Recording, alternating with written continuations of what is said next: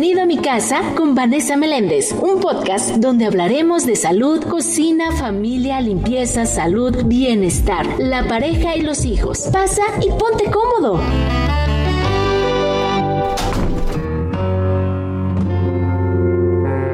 Tener objetivos es la diferencia entre las personas de éxito que lo han logrado y las que no lo han conseguido. La diferencia está simplemente en que las personas de éxito saben cuáles son sus metas y realizan las acciones diarias necesarias para alcanzar dichos propósitos. El tiempo es limitado y es el mismo para todos. Y como el tiempo es limitado, quizá deberías preguntarte qué puedes hacer para aprovecharlo al máximo. La mayoría de las personas toman las decisiones sobre las acciones que van a llevar a cabo en el momento en el que surgen, sin mucha planificación por su parte, y no se dan cuenta que están perdiendo algo esencial de sus vidas, algo que no se puede recuperar. Están perdiendo su tiempo. Una duda muy común es la diferencia entre metas y objetivos. Por mucho que se vean iguales, no lo son. Hay factores que vinculan un concepto con el otro y suelen estar relacionados. Sin embargo, son diferentes formas de alcanzar algún logro en mayor o menor proporción. Entonces, para saber establecer metas, es importante entender que deben estar bien definidas, con un plan de alcance y sobre todo, realistas. De lo contrario, todo este esfuerzo puede llevar a la frustración y al final no se logrará el objetivo. No importa dónde naciste ni en qué circunstancias creciste, la responsabilidad de hacer algo con tu vida es solo tuya y de nadie más. Hoy en mi casa con Vanessa Meléndez te compartimos el libro Nacer pobre no es tu elección, vivir pobre sí, de Juan Carlos Escárrega Rojo. Bienvenidos.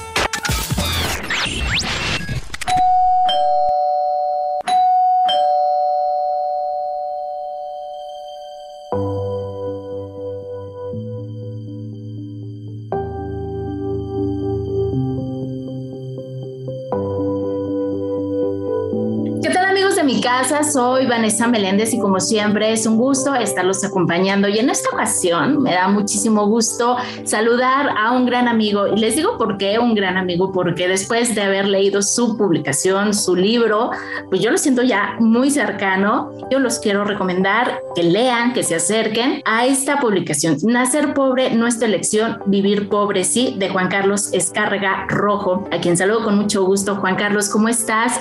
Un gustazo platicar contigo y en verdad te lo digo, yo ya te siento mi amigo, ¿eh?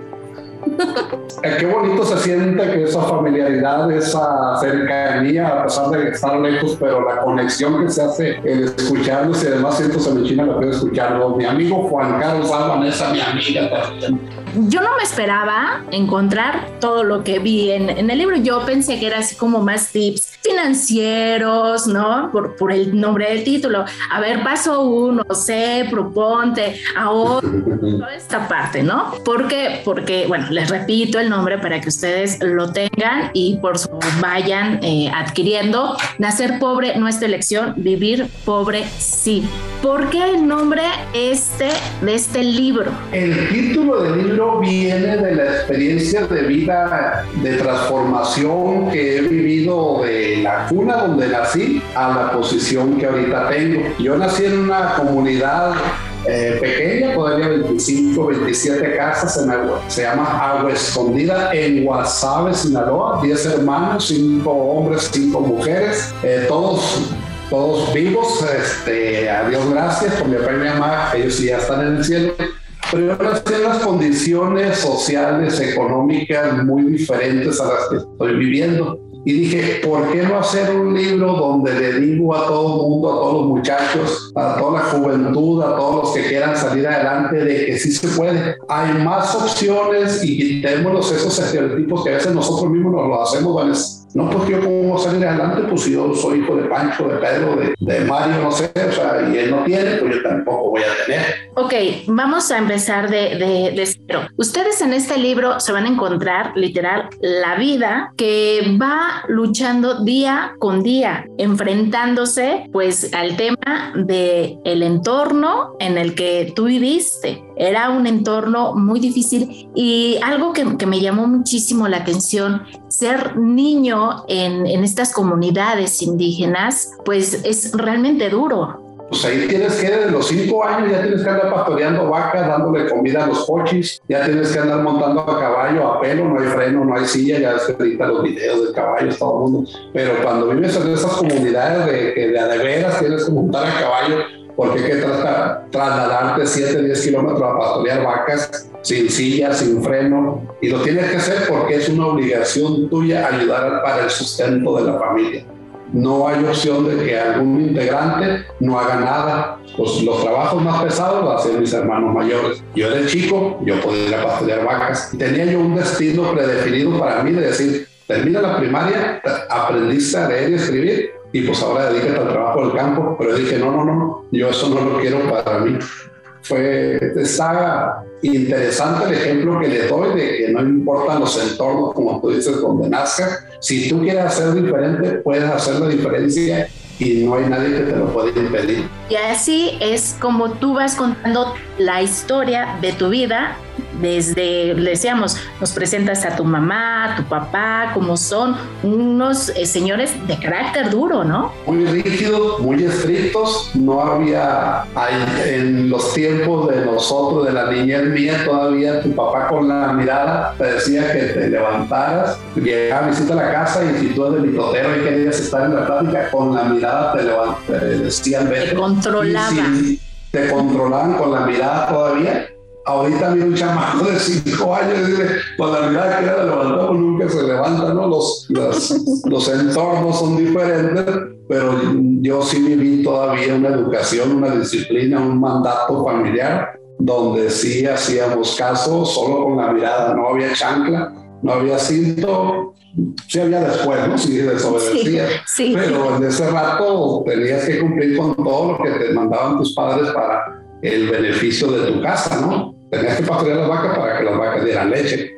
Tenías que cuidar los puercos, pues por los puercos los matas y lo hagan cubeta de manteca, de carne, agarras todo lo que todo lo que se consume del puerco. Tenías que participar en los quehaceres del hogar. Juan Carlos, esto también es importante y ojalá lo puedan comentar y sentarse también con, con, los jóvenes de ahora, ¿no? Que piensan que las cosas son muy fáciles y que puedes encontrar también el éxito a través de pues yéndote por los malos pasos, ¿no? Ahorita pues gran cantidad, sobre todo pues allá también en el norte, en la Ciudad de México por supuesto, el tema del narcotráfico, de irse a robar, de incluso, ¿no? Eh, tener vicios. Eh, que pues obviamente no los van a llevar a un camino exitoso ni mucho menos feliz. En el 2019 inicié ese proceso en la primaria donde yo estudié, de estar platicando con los niños de sexto año sobre las vivencias mías. Yo les decía, en los ranchos hay muchos dichos o muchas maneras de expresar o de comunicarse. Yo les decía, yo soy el hijo de la Lupe de Guillermo. O sea, son expresiones que utilizamos en los ranchos para decir de quién eres hijo. Miren, yo venía a esta escuela, caminaba de a dos kilómetros de, donde está aquí la escuela, logré hacer esto. Les enseño fotos de la NASA, que los niños, los poetas del espacio, fotos de Disneylandia, donde veo con mis hijos. Yo de aquí salí y estoy viviendo una vida diferente porque nunca dejé de estudiar. El 2019 fue bien grandioso porque la directora me decía, los niños yo 20 minutos no los tengo controlados, usted estuvo más de la hora y todos entretenidos escuchando la historia he querido trabajar mucho en dar como pláticas en las primarias aquí en la Universidad Autónoma de Baja California a los que van a salir graduados, decirle, para lograr cosas en la vida sí se puede, no es necesario hacer malas cosas ni irse por el mal camino. O sea, pueden crecer con un estilo de vida bien padre, bien realizados, una condición económica, digo, no van a vivir como a los cinco más grandes, pero van a tener una vida estable, van a llegar a los 60 años y no les van a tocar la puerta para que renter los saque porque no pagan. Mm, dedíquense en algo que les va a hacer provecho en su futuro, en su vejez, tengan seguridad que la escuela, el estudio, no falla para que logren algo diferente. El estudio, les digo, ya lo decía a los niños, pueden lograr lo que quieren, veterinarios, doctores, contadores, abogados, y si en el transcurso del estudio se descubren un invento nuevo o algo, desarrollenlo, no se desesperen y lo van a lograr y van a salir adelante. El camino malo o el desviado, pues está a la vuelta de la esquina, te paras en un alto y ya te conectas con una persona que anda en lo malo y puedes amanecer, a lo mejor un directo el día siguiente, pero pues posiblemente a la semana, dos semanas, al mes, al año, pues también puedas amanecer en la cárcel o fallecido. No, no, no es el camino correcto el que ahorita con tanto, pues tanta distorsión de información y demás, muchos jóvenes se van a eso, ¿no? Yo quisiera seguir trabajando, que me sigan apoyando gente como tú, de, decir, oigan, si se puede, echanle ganas, o sea, ¿Cuándo decides escribir el libro, Juan? Pues decido escribir el libro por, la, por ese hecho de que siento que mucho talento, muchos jóvenes, muchas personas eh, se quedan en el camino, van muy bien, muy bien y de repente ya se ponchan, decimos nosotros, ¿no? como que ya no siguen adelante.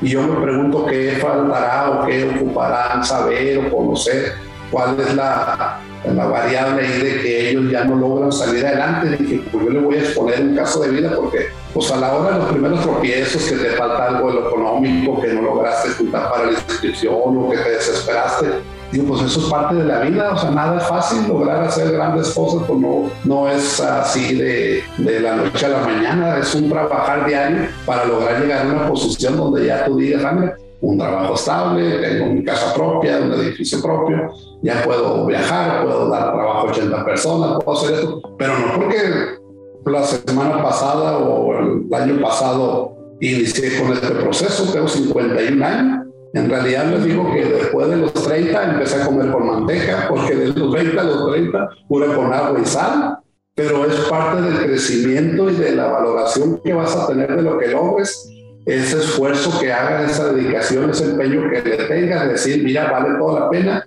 puedo ir a comer tacos, puedo ir a un restaurante, puedo ir donde sea, yo no tengo ningún pendiente, ni con personas, ni con el gobierno, ni con nada, con mucha entrega, mucha dedicación. Dicho sea de paso, todo lo que gano de la venta del libro lo dedico a dar mantenimiento a la primaria donde yo estudié. Acabamos de arreglar techumbre, la plaza cívica la acabamos de arreglar, vamos a pintar, vamos a reparar salones y todo lo que llega, poquito de lo que llega, pues se lo mando para la primaria, para el presidente de la Asociación de Padres de Familia, la directora, en, en constante contacto con ellos. Pues yo no, no, digo, no quiero, nunca es todo un peso, pero si ese peso se multiplica en beneficio para, no sé, 60, 80 niños que están en la primaria, pues para mí da más gozo eso que yo. Y es que eso, eso también me, me encantó de ti y al, al, leer el libro, de verdad.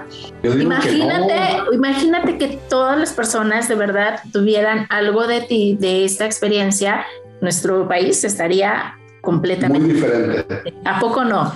¿Qué está ahorita para ti eh, después de todo este trabajo, Juan Carlos? Cuéntanos tus proyectos. Eh, obviamente me decías ya un poco el libro, todo, todas las ganancias del libro se están yendo a la, escuela, pero también cuéntanos un poco de tu trabajo, de, también del tema de tu familia, te decía. Eh, lo que viene ahorita para mí, fíjate, acabo de terminar mi segundo libro. Y ah, ah, de hecho, ayer me llegó el código ISBN para que ya se pueda imprimir. Yo creo que te voy a mandar una a tu domicilio. Llega, yo creo que ya está todo lo legal, corporativo, códigos, registros en, en, el INPI, la ANDA, todo está listo. Ahora sí falta nada más lo que dure la, la imprenta.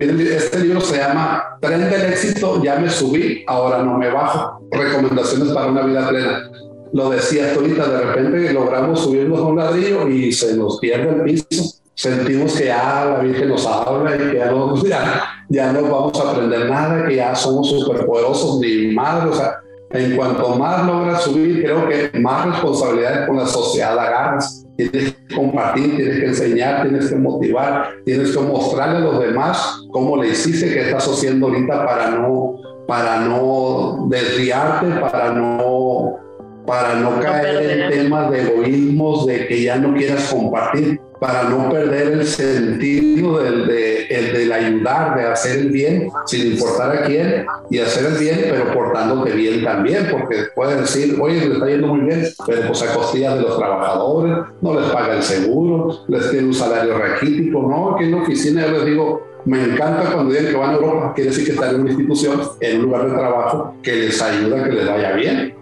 Porque si una, una, comunidad, una comunidad empresarial, los que trabajan contigo, que están a tu lado, pues están sufriendo, les cortan la luz y no tienen para andar en un buen carro, pues quiere decir que no les, están, no les está dando un nivel de vida acorde a su profesión, al rango, al sacrificio que hicieron también para estudiar igual que tú. Exacto. La etapa de vida ahorita viene en seguir ayudando, Vanessa, en sacando ese segundo libro, decirles, cuando logren hacer ya algo en su vida, pues no se, no se hagan egoístas, no se hagan malos, o sea, no miren a las personas para, abajo, todos somos iguales, las condiciones de cada quien pues, son diferentes de acuerdo a las etapas de vida que vamos viviendo.